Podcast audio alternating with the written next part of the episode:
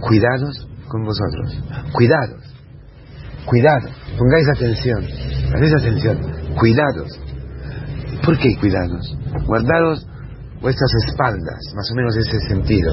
Y también guardaros de, lo... Mirad bien, estáis atentos, eh, cuidados, con lo que sale de vuestro corazón. Que es la misma cosa. ¿Por qué? Porque la vida supone un combate, una lucha. Nuestra vida es una lucha, es un combate. Esa semana será un combate. Estamos en la arena. Por haber sido llamados, elegidos, hemos sido enviados a vivir seriamente nuestra vida dentro de, las llamas de este mundo, luchando, luchando, ¿para qué? ¿Y cómo se puede luchar? ¿Cómo se puede, por qué luchar? Luchar porque Dios te quiere. Para no perder la gracia, para no perder el amor de Dios. Hijo, amar a Cristo, amar a Cristo es la única cosa. Todos los demás vanidad de las vanidades. Luchar para amar a Cristo, para no perder su amor, para que su amor pueda llenar nuestra vida verdaderamente. Y eso nosotros lo estamos experimentando, lo experimentamos. La llave del cristianismo es el perdón de los pecados. Si vais a leer en los, Hechos de los Apóstoles, todos los querigmas, habla del perdón. Jesucristo ha resucitado para que fuera predicado a todos vosotros el perdón de los pecados el perdón de los pecados. Y si Cristo no hubiera resucitado la muerte entre los muertos, nosotros todavía estuviéramos dentro de nuestros pecados, dice San Pablo. Ahí es el punto. Por eso al centro de la palabra de hoy está el perdón. Siete veces. Siete veces. ¿Qué quiere decir? La plenitud. Siete. La plenitud. Los siete pecados capitales. Dios ha perdonado en Cristo todos tus pecados. Te perdona constantemente.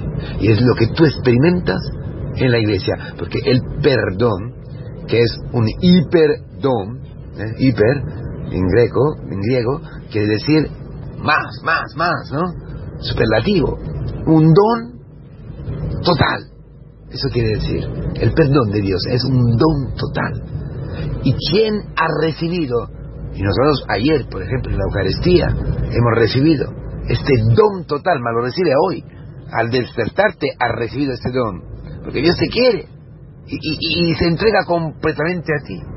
Entonces, ¿qué ha recibido este don? ¿Qué experimenta este don? Este don infinito, que es el perdón, que borra todos los pecados. Y sabemos muy bien que no es, un no es el perdón humano lo que recibimos, que borra no y, no olvida por ejemplo.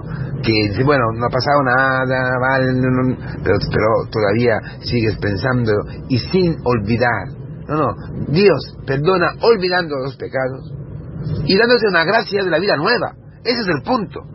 El perdón supone el don de la vida nueva en lugar de la vida vieja de la vida pagana de la vida en, los lazos del pecado de la mentira una vida nueva vida cristiana luchar, combatir, estar cuidados para que la vida mundana, para que el demonio no vuelva a cogerte y a engañarte. Es una milicia, es un combate fuertísimo. Es el combate de la fe. Por eso habla de la fe. Está todo ligado, hermanos. Parece que son cositas puestas allí, pero como el Evangelio también era un manual ¿eh? de la predicación de la iglesia primitiva, entonces esto no es que, ah, sí, son varias palabras, no, no, no, no todo está ligado, todo está ligado perfectamente, como un tejido maravilloso.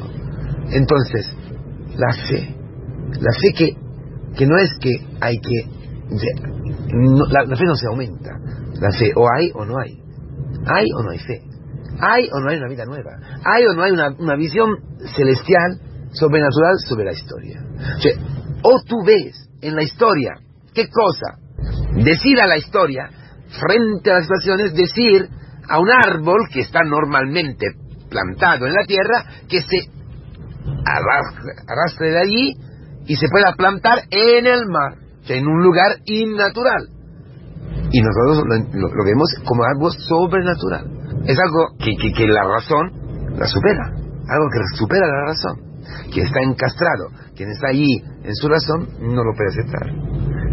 Pero la fe puede crecer. No aumentar, más crecer, en el sentido madurar, hasta llegar a ser una fe adulta. es una semilla pequeñísima, dentro de un hombre pequeñísimo que eres tú, que soy yo. Y, en la iglesia crece, crece, crece, hasta decir esto. ¿Y qué es decir esto? Es la batalla. La batalla, estar cuidados, tener esta batalla es esto. Precisamente esto, hermanos. Es decir, a este árbol, levántale de allí y ponte en el mar. Ah, plántate en el mar, en el agua del bautismo. Espera, que dice que es inevitable que haya escándalos. Nosotros escandalizamos, somos pecadores. Pero hay de ti, es un lamento fúnebre, es llorar. Cristo llora para quien produce escándalos a los pequeños. ¿Quién son los pequeños? Los pequeños son los que han empezado a creer en Cristo. O, también los pobres que no conocen a Cristo. Tu marido, tu mujer, tus hijos, los compañeros del trabajo, son todos los pequeños, pequeños hermanos queridos, que tú puedes escandalizar. El combate verdadero es esto, de recibir la, la gracia y el perdón y guardarlo, defenderlo, porque si el demonio vuelve otra vez, tú escandalizarás a tu mujer. Si el demonio logra hacerte escandalizar, es decir, caer, porque eso quiere decir escandalizarse, ¿Caer dónde? En el pecado, claro. Pero antes de caer en el pecado te coge la mente, te coge la razón, te, engaña. Eso, te hace caer con la cabeza. No es posible, Dios no me quiere, esa situación es absurda, yo no puedo entrar allí, me han hecho daño, me han hecho injusticia, yo no puedo estar, no merezco esto, todo, todo, no es una víctima, lo que sea, lo que yo vivo, lo que vivimos todos los días. Eh, el demonio dice, todo esto, revélate, tú no eres digno, no es apropiado a ti, para ti eso que estás viviendo, es una, mierda total. Si logra hacerte caer con un sofisma, con una mentira, tú te conviertes enseguida en un escándalo para los demás, en un escándalo para tu marido, para tu mujer. Por eso se estropean los matrimonios, porque uno se convierte escándalo al otro. Es inevitable, dice el Señor, es idealista. Entonces de allí da la palabra fundamental, la donde tú puedes ver a Cristo donde la fe nos hace ver a Cristo. Para este hombre que, que produce escándalos, antes, como es inevitable, porque somos débiles, porque el demonio es muy, muy listo, entonces antes que tú produzcas un escándalo, te conviertas en un escándalo para el otro, antes de esto, escucha, ¿eh? Antes que ocurra esto, es mejor que, que te, te ponga una piedra al cuello y seas tirado al mar. Sí, antes de pecar, antes de ser engañados, antes de convertirnos en escándalo, es mejor que nuestro hombre viejo muera. Entonces, todo lo que destruye nuestro hombre viejo, todas las humillaciones, en último lugar, las injusticias, todo lo que no, tu mujer, escucha, tu mujer, ¿cómo te habla tu mujer? Si tú lo acoges, no vas a escandalizar a tu mujer, vas a ser un medio de salvación para tu mujer. Sin embargo, si tú te pones frente a tu marido con, con rencor porque el demonio ha logrado engañarte y te ha hecho caer, tú te, tú te, tú te conviertes en una piedra para que tu marido, tu mujer se tropece. Tropeces allí y, y caiga. Se destruye todo. Y los hijos que he pensado darte no, no pueden venir porque no ya, ya, no te vas a unir, ya estás separado, en casa, lo que sea. La vida matrimonial, en cualquier cosa, en la misión, con aquella familia, con los feligreses, con, con el equipo, con lo que sea o, como suegra frente a tu nuera, lo que sea.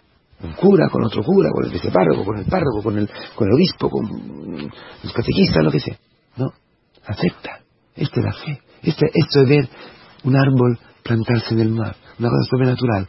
Ver en el mal que viene a mí, en las humillaciones, en lo que me destruye, la gracia para que yo no escandalice al otro. Reconocer en lo que me está destruyendo lo que me está salvando. Y está salvando al otro. Y impide al otro escandalizarse por mí. Para yo pueda ver esto todos los días. Al último lugar, fantástico. Es que nadie te consulta, nadie piensa contigo. ¿Qué, qué, forma de ser cura eso? En la misión, mira. ¿Qué cura eres tú? No, no, cuentas nada, no haces nada. Nadie... Perfecto. A través de mí el Señor dará de comer, dará la palabra, dará los sacramentos. Luego, pero lo que soy yo, por lo que es mi hombre viejo, mejor que muera antes de convertirme en un escándalo para los hijos de las familias que están conmigo en misión, o las familias mismas, los, los hermanos. Pero esto vale para todos. Ah, esta es la forma nueva para vivirlo.